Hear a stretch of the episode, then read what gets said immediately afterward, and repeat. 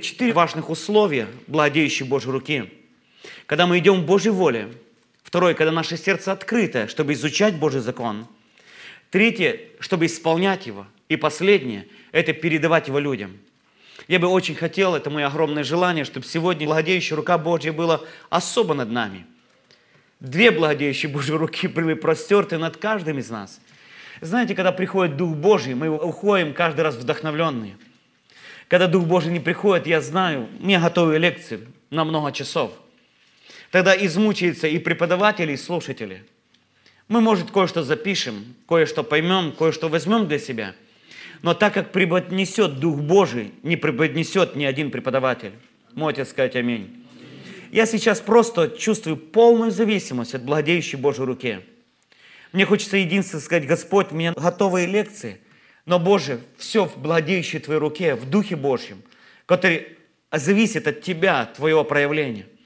Конечно, есть Божья воля. Он кого хочет миловать, милует, кого пожалеть, пожалеет, кого взыскать, взыщет. Он дает или не дает. Это в Его власти, Его праве. Кто из нас дал Ему наперед, чтобы Он обязан нам был давать? Потому все, что получаем от Него, это все-таки Божья милость. Но вторая еще часть – это готово наше сердце, открыт путь для благодеющей Божьей силы. И я хочу повторить эти вещи. Первое – он шел в Божьей воле. Второе – он расположил сердце, изучать Божий закон. Второе – исполнять его и учить в народе. Я знаю, что вы пришли сюда и приходите так стабильно, потому что ваше сердце открыто. Я бы очень хотел, чтобы Дух Божий обильный сошел сегодня, и Его благодеющая рука была от начала и до конца, по крайней мере, над этими занятиями. И, конечно, в нашей жизни.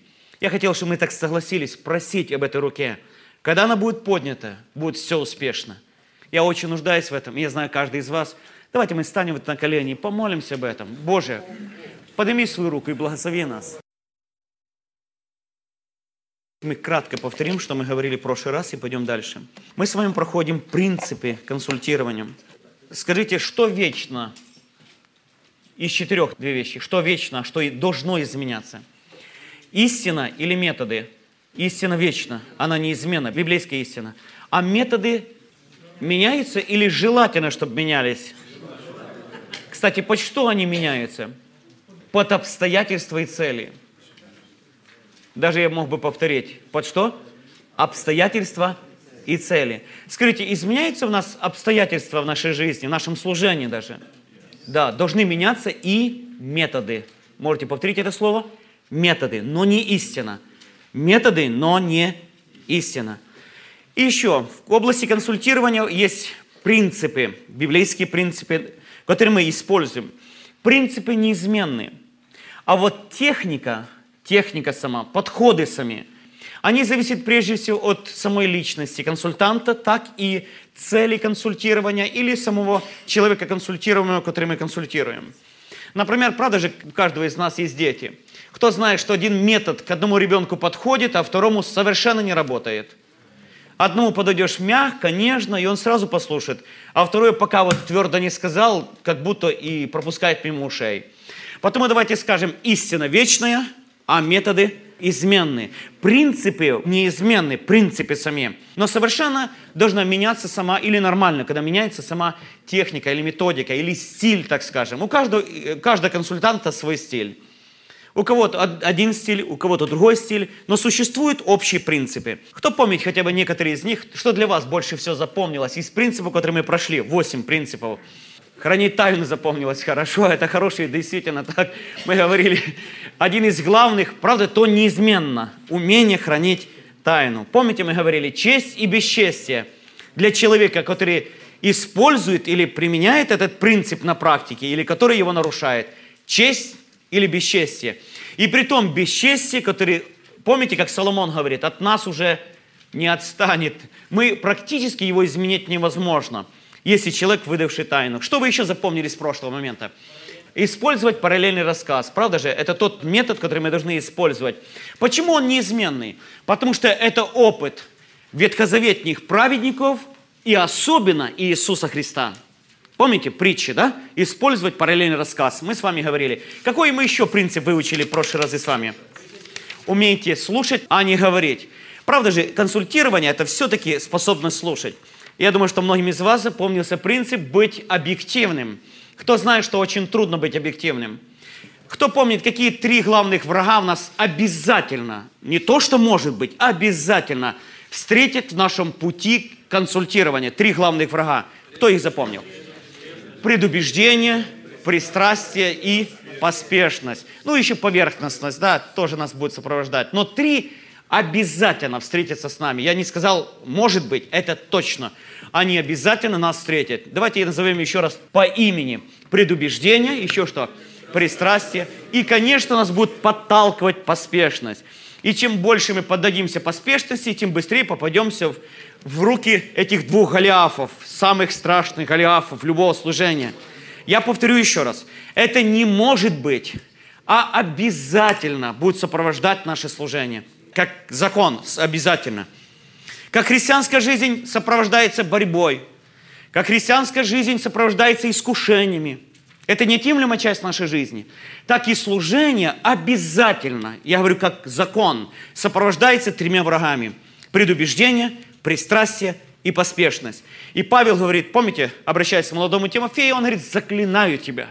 Такие сильные слова. Не поддайся этим врагам. Почему? Какая конечная цель, когда мы падаем под этими врагами? Кто помнит? 1 Тимофею я подсказываю. 1 Тимофея, 5 глава, если можете подсмотреть. 20 стих, кажется, 20-21 стих. Какой будет результат, когда мы падаем под этими врагами, искушениями или поражены пристрастием, предубеждением или поспешностью? Какой будет результат? Да, возлагать руки поспешно, но главный, главный результат какой результат? Посмотрите внимательно, братья. Я специально хочу, чтобы вы посмотрели, потому что это очень важен. Да, храни себя чистым, мы теряем ту, ту охрану. Правда же, мы обязательно сделаемся участниками чужих грехов. Повторите еще раз результат падения этим Голиафом. Мы сделаемся участником чужих грехов. Конечно, в этом тексте говорится о возложении рук. Но тот же принцип подходит полностью под область консультирования. Я покажу, потому что вижу некоторых смутило. Например, представьте себе, если вы рассуждаете между вашим другом и тем, который вы не очень долюбливаете, или человеком, который вы думаете, да, это из Назарета. Помните, да? Ваш друг привязанность, и что из Назарета может ли что? Предубеждение, правда, и пристрастие, привязан. Скажите, если мы подались одному и второму, правильно рассудим между ними – Никогда. Мы обязательно сделаемся причастниками чужих проблем, чужих грехов. Возможно, мы, ставшие на сторону нашего друга, будем атаковать того, кто нам не нравится. И мы, ввязавшись в эту войну, нас используют. И мы будем не консультанты, занимающие третью позицию, нейтральную часть, а участниками этого конфликта. И чаще всего именно третьему, лишнему достанется больше всех – Потому я говорю, результат падения этих трех врагов любого служения, а особенно консультирования, предубеждение, пристрастие и поспешность. Обязательный результат. Мы не сможем сохранить себя чистыми. И второе, мы сделаемся участниками чужих грехов. Может быть, мы не сможем дать объективную оценку. Ну, это же мой друг или родственник. Ну, как-то, знаете, смягчим ситуацию. Мы сделаемся участниками чужих грехов. Потом Павел говорит, заклинаю тебя пред Богом, Иисусом Христом, избранными ангелами. Не поддайся, не будь сражен этими тремя голиафами. Предубеждение, пристрастие и поспешность. И как результат потеря охраны и сделался участником чужих грехов. Кто знает, что даже дети наши знают этих врагов? Подсознательно. Они попытаются как можно больше привлечь наше внимание – отвернуть от нашего другого сына, он такой плохой, я такой хороший. Если наша дочь, она еще обнимет нас, скажет, папочка, какой ты любезный, чудесный, прекрасный, сделай, как я хочу. И сделай побыстрее. И мы только это делаем, мы делаем неверное решение. Этому учатся люди еще с детства. Представляете, до каких вершин они достигают в постоянных конфликтах.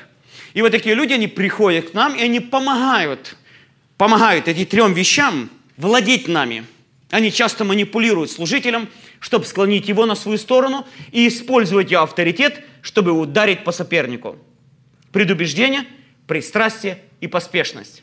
Я прошу прощения, пожалуйста, запомните их. Я не знаю, как вы, но в своем служении я вижу, они буквально каждый раз, только приступая к служению, они атакуют меня. Я показал вам, сколько у нас есть предубеждений в любой области, куда пищи, не знаю, взглядом, пониманий, конфессий, ну, из Назарета, помните, да, от харизматов, там, баптистов, не знаю, кого-то еще, пятидесятников, есть, может, что-то доброе. Мы сразу вешаем рамки. Это предубеждение, которое управляет нами. Мы говорили сохранять тайну. Я поднял в прошлый раз вам много вопросов, когда тайну очень трудно сохранить. И чтобы разрешить дело, нужно нарушить этот принцип, сохранить тайну. И мы говорили с вами, что право на тайну имеет человек, который пришел к нам на консультирование. Он имеет право на тайну. И для того, чтобы выдать чужую тайну, в случае необходимости, в случае необходимости, мы все-таки должны заручиться чем? Заручиться словом или правом человека, который предложил или разделил с нами тайну. Кроме особых случаев, где дело касается опасности к жизни. В данном случае я считаю, что нужно нарушить букву, но что сохранить саму суть. Возможно, кто-то хотел покончить жизнь самоубийством, или пришел, сказал, я хочу прийти расстрелять своих близких. В таких особых случаях там уже идет дело не до тайны. Правда же, там нужно спасать просто жизнь. Это особый случай, как исключение из правила. Но правило все-таки такое. Право на тайну имеет человек, который пришел к нам на консультирование. И только с его разрешения мы можем выдать тайну или рассказать тайну в случае необходимости. Мы с вами говорили также этика служения или этика консультирования. Я думаю, это было очень хорошие принципы, которые мы с вами изучили. Мы будем говорить сегодня о личной безопасности. Кто знает, что входя в служение, мы можем входить победители, а выйти из какого-то служения пораженные. Я повторю еще раз, мы можем приступить к какому-то служению вдохновенные, полные бодрости, сил, энергии, радости, мира – а выйти оттуда бескураженный, подавленный и думает, лучше, лучше бы не брался. Мы говорим сейчас о личной безопасности. Откройте два текста из Библии, мы прочитаем перед, нашим, перед тем, как мы пройдем эту тему. Послание Галатам, 6 глава, с 1 стиха. «Братья, если и впадет человек в какое согрешение, слово «впасть» – это значит укнуться, впасть внутрь греха или согрешения – вы духовные, кстати, другие переводчики перевели как зрелые. Или совершенные, так еще переводят. Исправляйте такого в духе кротости, наблюдая каждый за собой, чтобы не быть искушенным. Я еще прокомментирую этот стих. Братья, если упадет и упадет человек какое согрешение, вы духовные, исправляйте. Кстати, слово «исправлять» оно имеет э, такой оттенок, как вставить назад поломанную кость. Кто-то ломал кости, да? И особенно в Союзе, когда почти без наркоза. Есть три варианта исправления. Первый вариант – это посмотреть, знаете, помазать каким-то обезболивающим и сказать «грейся, питайся». Есть второй вариант – подвесить как-то, чтобы поменьше облегчить боль, дать обезболивающего и сказать, постарайся не трогать. Если не будешь шевелить рукой, в общем, боль почти, почти, почти иссякнет. Но если пошевелишь, боль будет ужасна. Но кто знает, что делают хирурги или врачи? Они, они берут и делают очень-очень больно. Иногда вытягивают и ставят на место – Возможно, наверное, пациенты кричат, орут, ругаются. Как один, помню, стоматолог, пришел к молодой человек, такой довольно большой, и он говорит, только не бей ногами. Потому что нужно будет выбивать это чуть не стамеску сломанный зуб. Это очень больно. Но кто знает, что это единственный метод поставить назад сломанную кость? Есть еще вторая сторона, если кость уже давно срослась неправильно. Ее заново что делает? Ломают и ставят на место. Как раз вот эти действия определяет, описаны здесь. Слово «исправить». Исправить то, что сломано, изогнуто или срослось неправильно.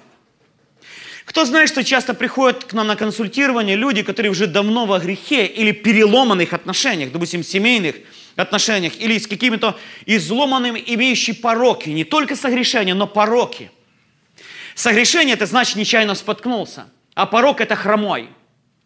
Потому есть пороки у человека. Пороки разума, мышления, эмоций, нравственности, отношений в браке – это то, что уже стало привычкой, навыком, которое срослось неправильно. И знаете, уже здесь просто помазать мягкими словами и ободряюще похлопать по плечу практически ничего не поможет. Кто знает, иногда консультирование бывает это жесткий процесс. Но не пройдя через боль, чаще всего не решить проблему.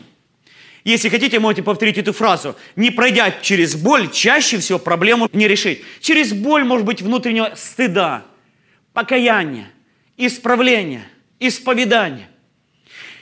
И я хочу сказать еще один момент. Чаще всего проблема находится в комнате, закрытая дверью боли. И только толкнувши эту дверь и вошедший в комнату боли, мы войдем в комнату проблемы. Я хочу еще раз объяснить. В нашем сознании, психике, так скажем, Бог установил блоки, способность ограждаться от разрушительного действия. Например, усталость. Или люди теряют сознание. Страшный стресс, страшная боль. Правда же? Человек теряет сознание, то есть он выключается. Чтобы разрушительная сила боли не разрушила нервную систему или психику. Я думаю, что врач хорошо об этом знает. Но есть еще один очень важный момент, что некоторые в душевной или в душе нашем тоже есть определенные блоки, которые блокируют больной участок. Особенно, если он был ранен в детстве. Страшная боль закрывает его вместе с проблемой. Понимаете, какую-то не просто закрывает боль, но целую область человеческой души. И захлопнута боль – это захлопнута целая область человеческой души, человеческой личности. И если она была закрыта в детстве, сохраняя организм от боли, он сохраняет ее от роста и развития. Вы встречали когда-нибудь людей, которые чувствуют, ну, развит всесторонне, а в какой-то области ведет себя как малыш – Запомните, это область, где очень раненая, и пока не будет она открыта и исцелена, эта область не будет развиваться. Это один из самых главных признаков области, в которой находится боль. Встречали людей, разумных, мудрых, а в какой-то области вот он теряется, может быть, как мальчишка или как девчонка. Он не может со старшими говорить спокойно. Почему? Это та область, которая была захлопнута болью. Особенно в детстве – он эту боль мало чувствует, но эта область не развивается. Это главное, одна из самых главных симптомов, когда вы смотрите за поведением человека, определить, какая область у него была ранена, и где есть исправление или скривление, где нуждается в серьезной работе. Я чуть позже об этом буду говорить, о жертвах сексуального насилия, которые можно довольно часто и довольно ясно увидеть в их поведении, их мышлении или их подходах. Итак, исправляется. Я хочу сказать, что не вошедший в область боли, мы чаще всего не войдем в область нужды. Это главный принцип. Часто, я не говорю всегда, не вошедший в область боли, не войдем в область нужды или причины нужды, корни нужды. Потому чаще всего консультирование похоже на хирурга, который ставит назад поломанные кости. Итак, апостол Павел здесь говорит, вы духовные, исправляете такого в духе кротости. В украинском переводе мягкость, без злобия, без раздражения, понимая, что ему больно. Вы духовные, исправляйте согрешившего, но наблюдайте за... Давайте повторим еще раз. Помогай нужде, но наблюдай за собою. Помогай нуждающимся, но наблюдай за, за собою. Чтобы не быть искушенным. Я хочу сказать, что консультирование – это то опасное служение. Я хочу объяснить безопасность консультанта при консультировании. Физическую, душевную, духовная безопасность и социальная. Я позже немножко об этом поговорю. Я повторю еще раз. Консультирование, как никакой другой вид служения, он связан с опасностью. И апостол на это обращает особое внимание – помогая другим, наблюдай за собой. И дальше э, давайте прочитаем еще один текст. Это апостола Иуды. Пожалуйста, апостол Иуды, 20 по 23. Пожалуйста, откройте. «А вы, возлюбленные, назидая себя на святейшей вере вашей, молясь Духом Святым, сохраняйте себя в любви Божьей, ожидая милости от Бога нашего Иисуса Христа для вечной жизни. Помните, наверное, что основная мысль послания Иуды – это предостережение против ложных христиан, которые превращают благодать Божью в повод к распутству или, скажем, отступничество. Основная мысль – это предостережение против отступничества, как быть огражден против отступничества или как помогать людям, которые впали в отступление. И он дальше говорит такие слова. «К одним будьте милостивы». Посмотрите внимательно как. С рассмотрением. Есть истина и милость. Истина и милость. Истина без милости, она бывает жестока. Кто знает, что ересь чаще всего доведенную до крайности истина? Ересь – это часто доведенную до крайности истина. Заметьте, если истина без любви, без нежности, без милости, она может быть жестока. Это может как буква, которая убивает. Но только быть милостивым вне истины – она ведет к компромиссу, попустительству, размытым границам, кто слушал мою тему, и, конечно же, полному краху, как человека, который мы консультируем, так и самого консультанта. Мудрость в балансе истины и милости.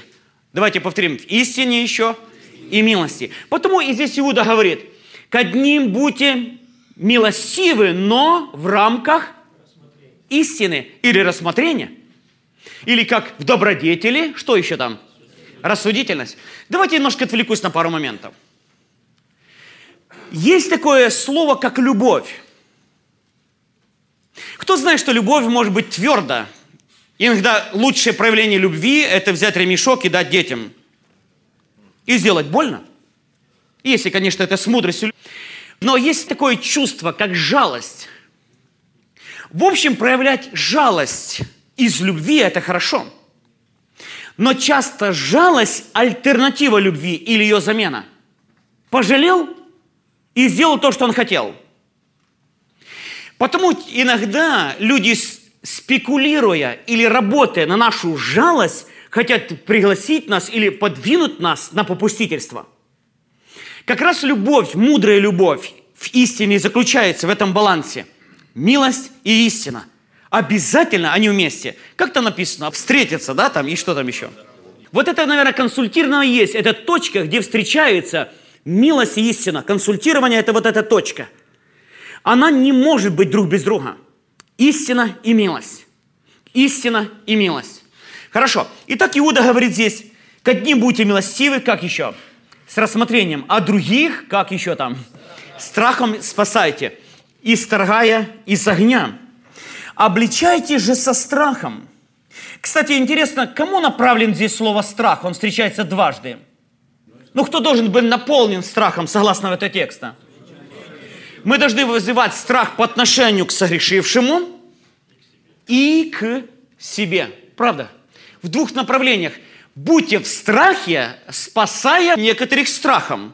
Вот так можно было бы использовать этот текст – я понимаю, что есть два вида страха. Есть страх как благовение перед Богом, страх Господен. Но иногда нужно человеку внушить страх Господен, чтобы он пришел к покаянию.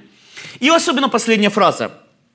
«Гнушаясь даже одеждою, которая осквернена плотью». Я бы этот текст, по всей вероятности, так изложил бы. Вместе слова «даже» или до слова «даже» поставил многоточие. Как раз оно подразумевается – Слово «даже» подразумевается, что есть многие вещи, которые мы должны внушаться, и даже одеждою. Я повторю еще раз, многими вещами мы должны внушаться, даже одеждою, которая сквернена плотью. Итак, моя главная сегодня мысль. Помогая другим, наблюдайте за, чтобы не быть искушенным. Теперь я хочу объяснить безопасность при консультировании. Люди, которые приходят на консультирование, чаще всего, они находятся в серьезных проблемах.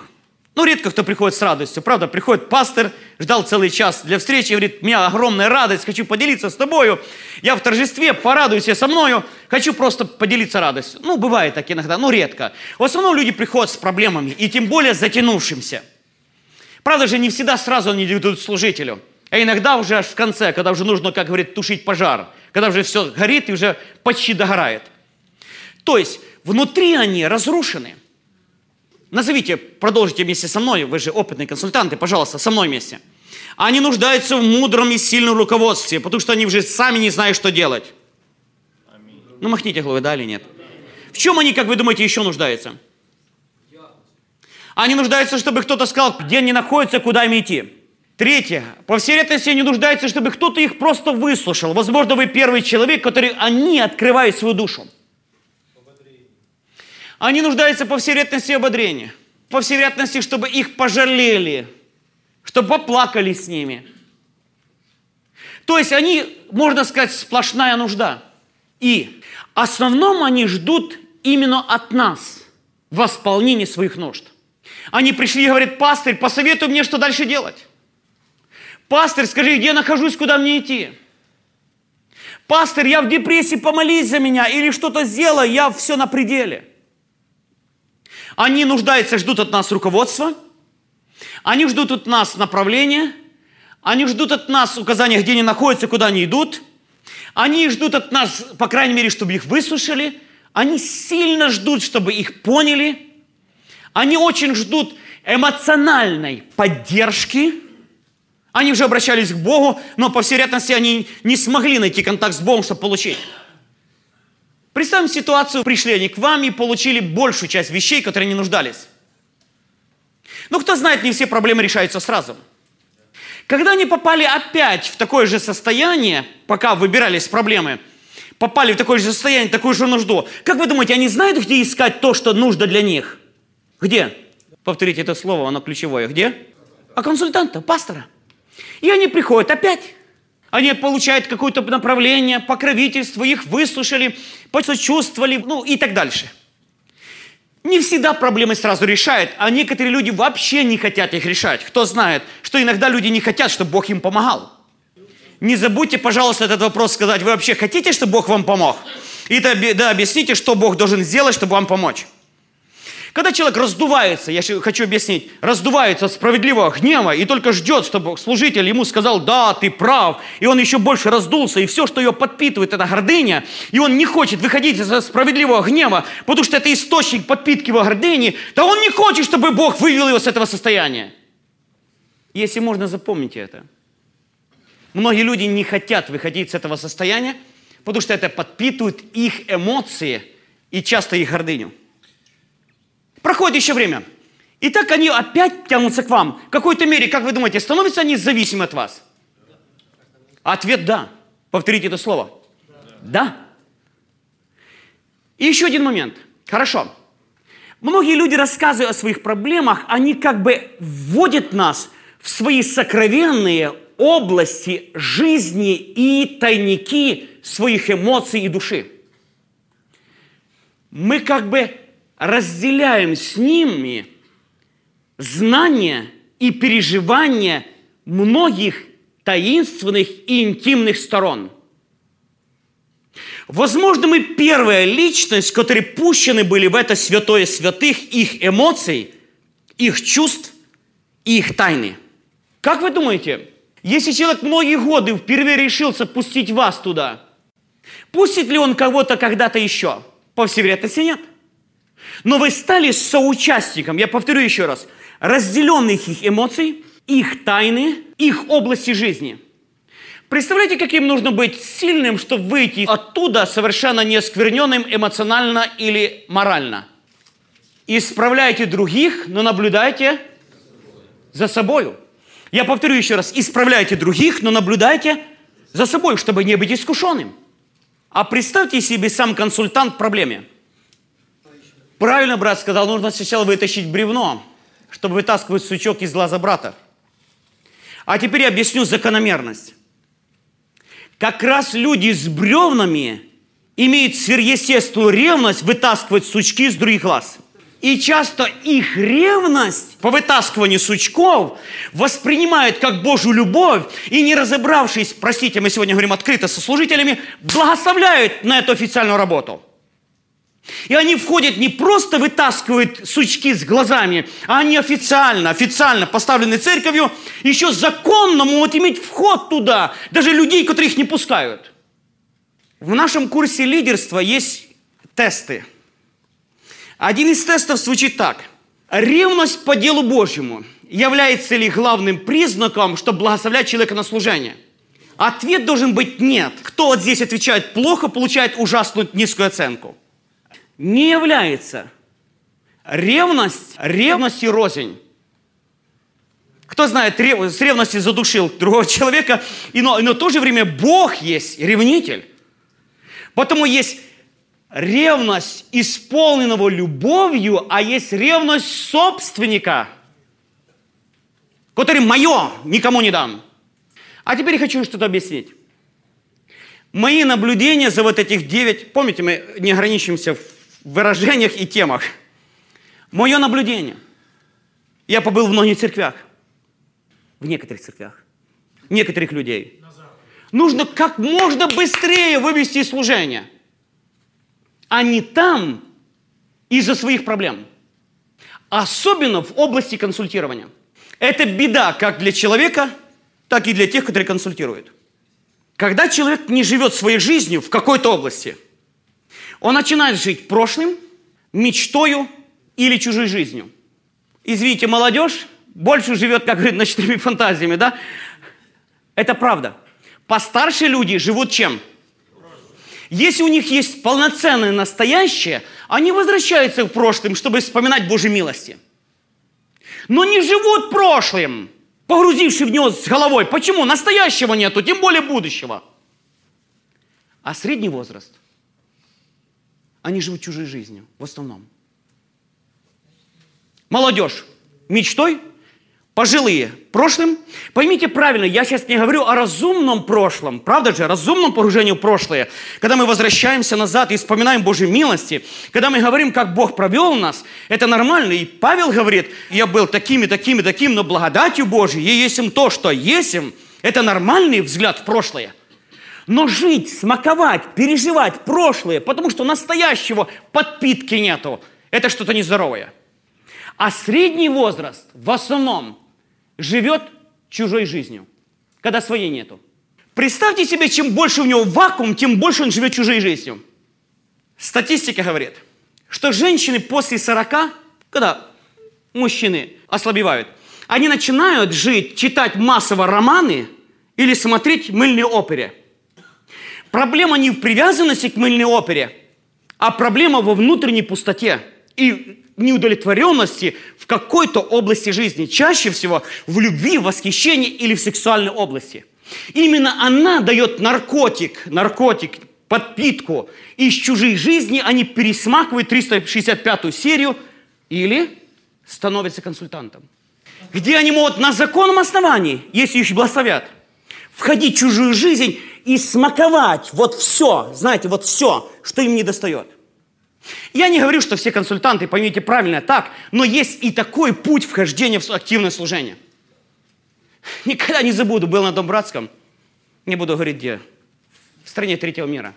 И здесь вот человек здоровый такой, знаете, у него много детей и так дальше. Ну, чувствуется, что полный сил и много энергии. Даже несколько минут, как он говорит о женщинах, можно понять, что это просто с проблемами серьезными человек а его ставят старшим чуть ли в женском отделе. Как вы думаете, что случится? Я был мельком на этом общении. Просто смотрел, катастрофа, катастрофа. И этому работе, и работнику через короткое время говорят, он упал. Это естественно. Представляете, сколько в него ревности? Он знает все библейские цитаты об этом. Важно понять, как я говорю проповедникам, почему мы проповедуем и почему мы стали проповедниками – Ответ на этот вопрос решит наши внутренние многие проблемы и будущих падений. Я расскажу одну историю. Я взял сборную эту историю, несколько историй вместе, сложил вместе. Я предупреждаю, вместе сложил. Не накладывайте, пожалуйста, ни на кого. Приходит человек на консультирование. И важно, можно поставить мужчина к женщине или наоборот. Я имею в виду просто консультирование, это дружеское общение. К брату. У него в семье проблемы. Жена транжирит деньги, постоянно требует от него больше и больше зарплаты. Он, бедный, уже не знает, куда деться со своей семьи. Под любым предлогом он убегает из семьи. Однажды я стоял перед большой доской ударников. Помните, соц труда было? Конечно, я верю, что многие любят работу и могут трудиться, которые там. Но однажды я стал и начал смотреть внимательно в лица. Мне всегда интересует душа человека. Я подумал, сколько из них здесь, потому что в них проблема в семье. Но мне бы хотелось сказать, как, почему они там? Как вы думаете, можно отнести этой к ревности особой? Приходит на консультирование реальная женщина. И она приходит и говорит, пастырь, у меня проблемы. Мой муж, ну, добрый, но слабохарактерный. Уже столько лет я с ним мучаюсь. Сидит на велфере, не могу вытащить на работу. Наконец-то вышел, то с одной работы теряет, то вторую. Работать просто не хочет.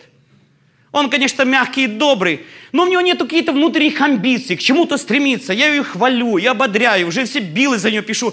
Что только не делаю, все, я выдохлась. Знакомая картина? Он слушает и думает, да. Мой муж слабохарактерный, у меня жена такая же. Мой муж заработать не может, а моя транжира. Я тащу все бремя, и я тоже. Он сидит, бедный, слушает, знаете, чувство жалости, он чувствует больше и больше, как похоже все. Он говорит, я вас понимаю. Он дает такие советы, что говорит, только вы точно поняли, прямо в точку, прямо в цель. Такое чувство, что вы все знаете в этой области. Он вначале сдержан. Говорит, да, Бог открыл, да, мудрость есть для этого, все. Я пытаюсь к чему-то стремиться, тянуться. А вот он никак, он думает то же самое, только она не так. Я, говорю, и бизнес открыла, и деньги сами я имею, и билы выписывают. Он думает, вот это мне такое качество жене моей. Я говорю сейчас о реальном ситуации. Или почти реальной ситуации. Как вы думаете, он говорит, ты знаешь, я еще не встречала такого консультанта, который бы так меня тонко понимал. Можно иногда позвоню хотя бы вам. Как вы думаете, нуждается ли он такой, чтобы его косвенно кто-то пока косвенно пожалел? Он ушел оттуда с таким чувством жертвы. Встречается второй раз. Говорит, ты чувствуешь, как мы, у нас много общего? Он говорит, точно. В конце следующей беседы он признался, и мы есть проблемы. На третий раз он говорил, она слушала. Я говорю сейчас о реальных вещах. Как много общего у нас. Кстати, продолжается эта история уже с другой части. Через короткое время консультирования он бросает свою жену, она своего мужа, и они женятся. Разрушая все. Говорит, мы просто не можем друг без друга. Мы настолько единодушны, мы настолько подходим, у нас столько общего, у нас настолько все едино, только женится, у них куча проблем. Почему? Если и было у них что-то общее, так общее состояние озлобленности. Кто знает, что иногда, когда бывает бунт церкви или общества каком-то, люди едины, пока есть с кем сражаться. А потом вот эта общность, общность, прямо единодушие. Чаще всего именно обиженных сердец, которые сливались вместе, как одно неразрывное духовное целое, потом скрывается, когда они остаются один на один с самим собой и с вот этим общим внутри себя. Послушайте внимательно, братья. Огромный процент молодежи перепутали любовь с общностью страстей, похотей, целей, принципов жизни, жертвы или озлобленности, воспринявшие это за любовь и единодушие. И только вступивший в брак, оставшиеся один на один с собою и друг с другом, это пылкие чувства единодушия. Через буквально 2-3 недели становится мощным двигателем конфликтовой войны. И они говорят, вау, они же друг без друга жить не могут. И сейчас не могут друг без друга.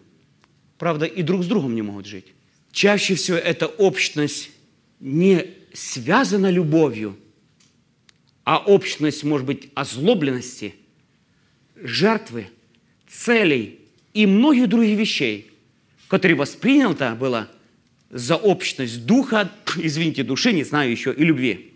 И мудрый консультант, помните, исправляя, делая больно, говорит им прямо и конкретно, что у вас есть общности – Возможно, только общность всеобщей обзлобленности.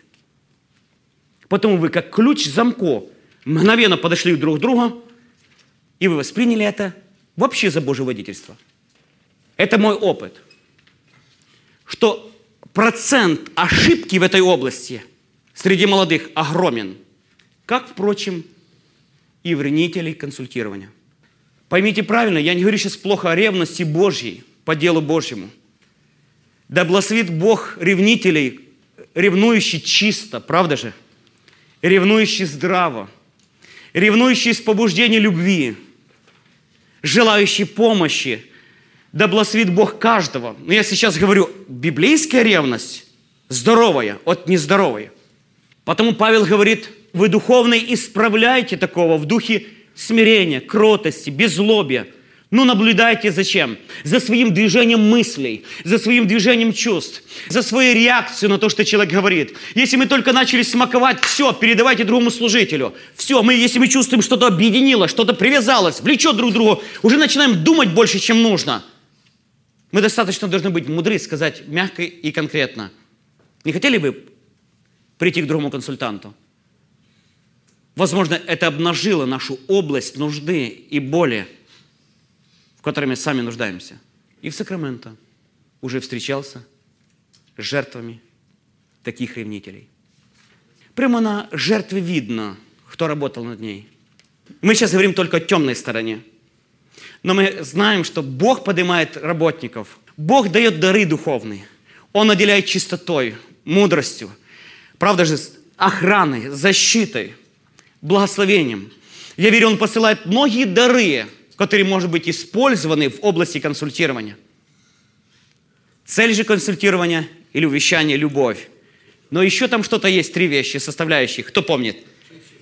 Чистое сердце, добрая совесть, нелицемерная вера. Я повторю еще раз, но начинается все-таки чистое сердце, добрая совесть и нелицемерная вера – мы говорим сейчас о опасности в области консультирования, которые мы должны обязательно учитывать. Как вы думаете, все мы будем в какой-то мере искушаемы вот этой тонкой стороне при консультировании? Ответ однозначно «да». Но это не значит, что мы должны падать туда. Как и в жизни. Искушения неизбежны. Но мы молимся у Господа, не веди нас в искушение. Давайте возьмем урок себе. Перед консультированием помолимся в последней части молитвы «Отче наш» не веди нас в искушение, сохрани мое сердце, сохрани в здравости мой ум, мои эмоции, мои чувства. Господи, дай честность и мудрость наблюдать за собой, за своим движением мыслей, чувств, желаний, привязанностей, Господь. И если буду видеть опасность, покажи мне ее, Господи, чтобы, помогая другим, самому не искушаться. Мы сейчас говорим, что мы ответственны за влияние, которое мы оказываем на людей. Правда же, иногда человек исповедуется – такое чувство, как хвалится своими подвигами. Факты-то правильные, но это не покаяние. Или как рассказ такой, знаете, как между прочим, да, так было, кое-что по молодости, все. Вот так, я думаю, и здесь. Вот здесь. Внутри мы чувствуем, что мы делаем. И где есть эта граница? Конечно, квалификация имеет тоже огромное значение. Но я сейчас говорю к зрелым братьям. Мы договорились говорить открытым текстом. Правда же об этих вещах? А теперь я хочу э, прочитать некоторые моменты, которые Писание говорит о методах защиты. Методах защиты. Откройте, пожалуйста, 2 Фессалоникийцам, 3 глава, 6 стиха. Почему я на это остановлюсь чуть подробнее, этом принципе? Потому что, на мой взгляд, он очень важен. Завещаем вам, братья, именем Господа нашего Иисуса Христа. Вы чувствуете э, сильное выражение перед тем, как за, дать завещание или повеление? Какое дальше слово? Пожалуйста, прочитаем вместе. Что нужно делать? Удаляться от всякого брата. Скажите, это верующий или неверующий? Верующий, поступающий бесчинно, а не по преданию. Я пропускаю немножко. 14 стих. Если кто не послушает слово нашего в этом послании, того имейте на замечании. И не... Второе слово какое? Сообщайте с ним. Итак, три слова. Удаляться, иметь на замечании и не сообщаться, чтобы уследить его. И 15 стих, странный на этом фоне. Но не считайте его за врага, а вразумляйте как брата. С брата началось и братом заканчивается. А кто знает ситуацию, которая здесь описывается? Ну, давайте кратко напомним. Была группа людей, которые перестали работать, но кушали с общего котла. И Павел после одного увещания, второго через послание, третьего через служителей, которые должны были увещать, он говорит, кто не слушает это, того имейте на замечание. А в общем их задача была, чтобы они пошли работать, пошли работать, трудились, кушали хлеб, зарабатывали своими руками, как в другом послании написано, и другим даже могли помогать. Итак, внешне это были, в общем, люди здоровые, имеющие возможность и способность работать, но переставшие работать. Знакомая картина? Я повторю еще раз. Люди здоровые, физически, по всей вероятности, здоровые, люди, находящиеся в церкви, люди, которые имели возможность и способность работать, но не хотели работать или не работали. Он говорит таких, удаляйся, не сообщайся, имей на замечание. Правда, не считай за врага, но вразумляй как брата. Интересно, если бы такой категории подпадали сейчас, сколько были на замечание? Конечно, конечно, я понимаю. Здесь не был просто удаление от работы. Это было ложное движение, ложное или ересь в этой церкви, правда же? Который говорил, Христос уже пришел или уже приходит. Они побросали работу. Потом уклонение от работы – это было внешнее проявление принятия ложной доктрины. Мой вопрос сейчас. Как можно удаляться, не сообщаться, но при этом вразумлять как брата? Я повторю эту фразу еще раз. Как можно удаляться, не сообщаться, иметь на замечание, ну, на замечание может попроще, и, и при этом вразумлять как брата? Я приведу несколько еще других мест, где говорит Библия о охране, не только персональной, но и церкви. Не только персональной, но и церкви. Можете еще открыть второе послание Иоанна.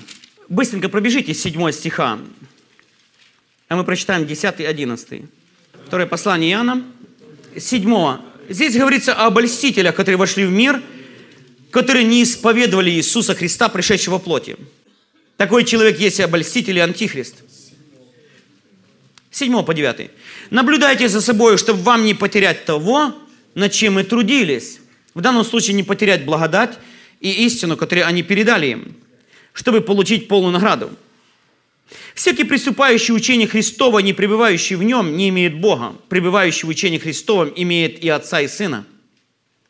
Мы сейчас говорим только о охране. 10-11 стих.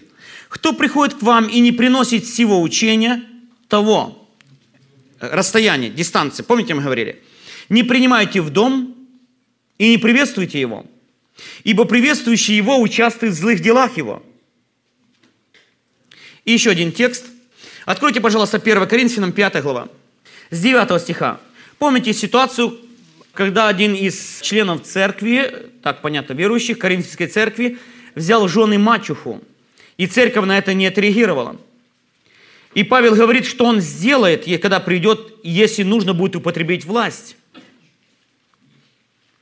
Он объясняет, что он предаст сатане возможение плоти, чтобы дух был спасен в день Господа – чтобы помочь человеку, который находился в этой проблеме, и сохранить церковь. Потому что он говорит, что это малая закваска, которая заквасит все тесто. И он объясняет, что там.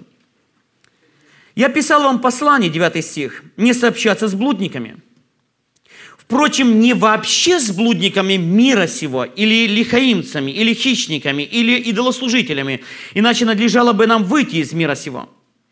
Но я написал вам не сообщаться с тем, кто, называясь братом, то есть внутри церкви, остается блудником или лихаимцем, или, или идолослужителем, или злоречивым, или пьяницей, или хищником. Ибо что мне судить внешних? Не внутренних вы судите, внешних судит Бог. И в заключение он говорит, «Итак, извергните развращенного из среды вас». Здесь несколько текстов я прочитал, что все-таки существует дистанция – не только внутренне, но и внешне. Между человеком, который находится в согрешении, и между тем, который пытается ему помочь. Как не сообщаться, не сообщаться и удаляться, и при этом вразумлять как брата? По всей вероятности, прежде всего, у нас должен быть внутренний иммунитет. Правда же? Внутренний иммунитет в нашем разуме, в наших убеждениях, в наших чувствах. Но иногда апостол Павел говорит, есть и внешние границы, которые мы должны соблюдать. Потому в данном случае, когда мы начинаем чувствовать, что мы задаем вопросы, чтобы смаковать, мы потеряли вот это слово «гнушаться».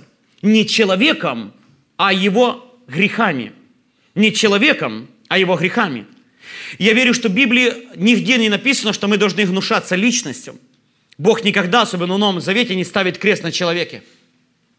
Но мы должны относиться действительно к тому грехам. Если мы чувствуем, что начинаем их смаковать, если нам уже сладко, если мы уже к этому тянемся, это вернейший признак, что мы уже от этого зависимы. И это вернейший признак, что мы идем на, по пути внутренней привязанности или падения. Люди, находящиеся в проблеме, имеют большую эмоциональную неудовлетворенность в любви, признании, восхищении, помощи и так дальше. Некоторую часть они нормально получат от нас. Но большую часть может заполнить только Бог и семья. Скажите аминь. аминь. И мы никогда даже не должны попытаться ее заполнять. Помните, мы изучали с вами, если мы станем человеку вместо Бога, мы вызовем Божью ревность. Следующий пункт. Они особенно склонны и восприимчивы к чувственным контактам и эмоциональной зависимости. Вы обратили внимание, что люди, находящиеся в нужде, они легко управляемые. Они даже согласны, чтобы ими руководили. Пастор, ты говори, я буду выполнять. Кто знает, что чем мы больше будем ими руководить, тем меньше они будут вообще брать ответственность за свою жизнь. Мы можем им помочь. Помните, главная цель – привести к отношению с Богом и духовному возрастанию. Это решение их проблем. Следующий момент. У них есть особая потребность, особая потребность, подчеркиваю, переложить ответственность за решение своих проблем и за их последствия на другого – мне кажется, что некоторые особенно сильные, я сказал сверхсильные, или то, что мы называем диктаторы, руководители, чаще к ним собираются люди как раз и желающие, чтобы им управляли. Которые готовы сказать, ты руководи, ты говори, я буду делать. Это не послушание, а уже контроль. Я думаю, что это разные вещи. Правда же, послушание и контроль. Послушание – это сознательное, осознанное решение личности стать под чужой авторитет – оставаясь полноценной личностью. А контроль, когда человек просто бездумно, безвольно выполняет чужие команды. Так вот, чаще всего у сильных диктаторов, неважно, церкви, на производстве, как раз и есть люди, которые нуждаются, чтобы ими управляли. Или взяли за них ответственность за их решения и последствия решений, которые принимают. Чаще всего диктаторами становятся именно толпа делает диктаторов, диктаторами. Почему? Они просто дают свое право власти над собой этим людям и говорит, берите за нас нашу ответственность, ответственность за решение их последствия. И если такой человек выходит под глазом толпы, бери всю ответственность нашу на себя и соглашается на эту позицию, его дальнейшее управление очень проблемное. Я сейчас говорю уже о лидерстве. Приведу один пример, извините, отвлекаясь. Кто помнит, как взошел на трон Саул? Конечно, это было Божье управление, Божья воля, это все. Но что люди говорили? Он будет вести наши войны. Чьи войны? Наши. Кто? Он. Он обречен был на провал. Но Бог им говорит, он может вести ваши войны, когда заберет ваших лучших сыновей, лучших дочерей, лучшие поля. Когда вы соразделите с ним ответственность, тогда он сможет вести и войны. Чаще всего человек редко слушает, что говорит Бог. Им хочется слышать то, что они хотят услышать. Это область лидерства. Хорошо. Итак, заключение. Поэтому, это мой совет, мое понимание. Не встречайтесь в таких особенно случаях с человеком больше двух раз. Может быть, первый раз мы не поняли, а второй раз точно нужно сказать «стоп» себе. Номер два. Не позволяйте вас видеть мужчину или женщину – Третье. Хорошо привлечь, если вы можете привлечь к такой беседе сотрудника, если нужно в каких-то случаях вдруг такое быстрое решение, жену вашу, например, при беседе с человеком, особенно противоположного пола. Например, это нормально, когда ну, вдруг приходит, я хочу поговорить. Спросить, ну хорошо, спросил. А если человек уже начинает касаться таких вопросов, деликатных вопросов, я всегда говорю, или почти всегда практически, можно моя жена будет присутствовать при этом? Следующий. Найдите удобное для разговора место, время и место, чтобы вам не мешали, чтобы вы им не мешали. И особенно номер три. Интимное. Чтобы не искушаться самому и не быть искушенным. И, как я говорил в заключении, есть три области опасности. Первая – физическая опасность. Кто знает, что есть и больные люди, в своем служении несколько раз подвергался в полном смысле слова физической опасности быть расстрелянным. Я сказал в прямом смысле слова. Второе, эмоциональное, то, что мы говорили сейчас, эмоциональной или душевной. Третий, духовной опасности. И последнее, социальной, общественной, да, общество, да. Служитель, согласитесь, что он подвержен, может по неразумию подвергнуться и внешнему нареканию, так скажем, да, или социальной опасности. Я обращу внимание только на одну часть, на духовную опасность. И как раз наше время выйдет до нашего перерыва. Да, со стороны закона, э, как раз мы, может быть, позже, со стороны закона, но я сейчас говорю четыре области в основном. Физическая, душевная, духовная и социальная. Давайте я остановлюсь только на одной, духовной опасности. Я расскажу несколько случаев, чтобы понять, о чем мы говорим. Я реальный сейчас случай расскажу, только искажая некоторые детали. Я думаю, что это было, наверное, часа два или три ночи. Я был в поездке, и позвонил один человек, представился, говорит, я служитель. Я в проблеме. Я говорю, ты можешь подождать хоть до утра? У меня был семинар, и, знаете, вот такой, ну, как всегда, усталость.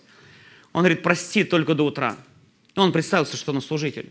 Он пришел подавленный, осунувшийся. Я его немножко знал раньше. Это действительно видно, что человек в глубочайшей проблеме. И он говорит, я обращаюсь к Богу, и такое чувство, как стена. Говорит, сразу предупреждаю, я не нагрешил, сразу предупреждаю, я не упал, я не в ересе, то есть я испытал себя, мне нет таких проблем, я сразу, я знаю, что я служитель, знаешь, с чего начинает. Сразу я скажу, это, это, это все нормально здесь. Он говорит, я не, несколько времени не могу молиться. Такое состояние, что я совершенно как будто Бога не существует для меня и Божьей милости вообще для меня. Ни веры внутри, ни помазания, ни откровения. Мы знаем, что такое Дух Святой, даже когда мы ослабеваем. Он с нами. Мы разговаривали с ним несколько часов. На все вопросы он говорит, нет. Потом я спросила, когда это началось? Ты можешь вспомнить, когда это началось? Он говорит, я даже не знаю. А все-таки ты вспомни. Написано, вспомни, откуда ты есть вот эта точка. И когда мы с ним разбирали, потом я спросил, скажи, а ты не давал кому-то клятвы? Клятву? Соглашение? Сделку? Он говорит, да. Это было? И он рассказал краткую историю. Я немножко искажу факты. Одна семья была в тяжелой проблеме. Жизнь была такая, ну, греховная жизнь. И в них горе стряслось, какая-то смерть. Я уже не помню, кто-то погиб или умер. Говорит, я посетил эту семью как служитель. Я разговаривал с ними, мне было очень жаль их. И говорит, вдруг мне такая жалость наполнила меня, что уходя я сказал, ваши проблемы мои проблемы, ваши трудности мои трудности, ваши переживания мои переживания. С этого дня и дальше – Понимаете, что случилось? Он заключил устный союз и дал обед. И он сработал.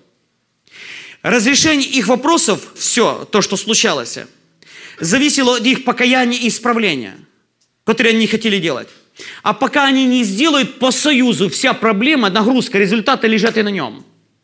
И это соглашение, он взял проблему их на себя – это грубейшая ошибка. Есть один только Иисус, который взял все немощи, болезни, проклятия, суд только на себя. Представьте себе, что это за ужас, агонию он ощущал, будучи в Весимании. Когда я сидел, слушал и думал, это только одной семьи, а всего мира. Он говорит, что же мне делать? Вот такое чувство. То есть он начал переживать результаты, те, которые переживала эта семья. По соглашению, которое он заключил обету с этой семьей из-за жалости, но не по рассуждению. И только когда он, осознавший, попросил разрушить этот обет, он вышел постепенно в свободу. Я хочу сказать сейчас, что мы не должны давать немудрых обещаний. Буду молиться постоянно. И особенно давать клятвы или обетов. Особенно брать чужую нужду на себя, чтобы вести их Богу. И еще один момент. Такой же духовным единением является и возложение рук, как священнодействие. Я не говорю сейчас дружеское. Мы, помните, с вами немножко разбирали. Мы иногда молимся, люди приходят вперед. Мы же не говорим сначала, скажи, кто ты там, нагрешил или нет. Потом мы за тебя помолимся. Потом об Иисусе написано, он прикоснулся. Правда же? А есть возложение рук, как священнодействие. Потом Павел говорит, не возлагай поспешно руки – Потому что это тоже является духовным единением. Я повторю еще раз, это не дружеское. Я подошел, допустим, с кем-то и помолился. Что я этим сказал? Я молюсь вместе с тобою. В данном случае я молюсь за тебя.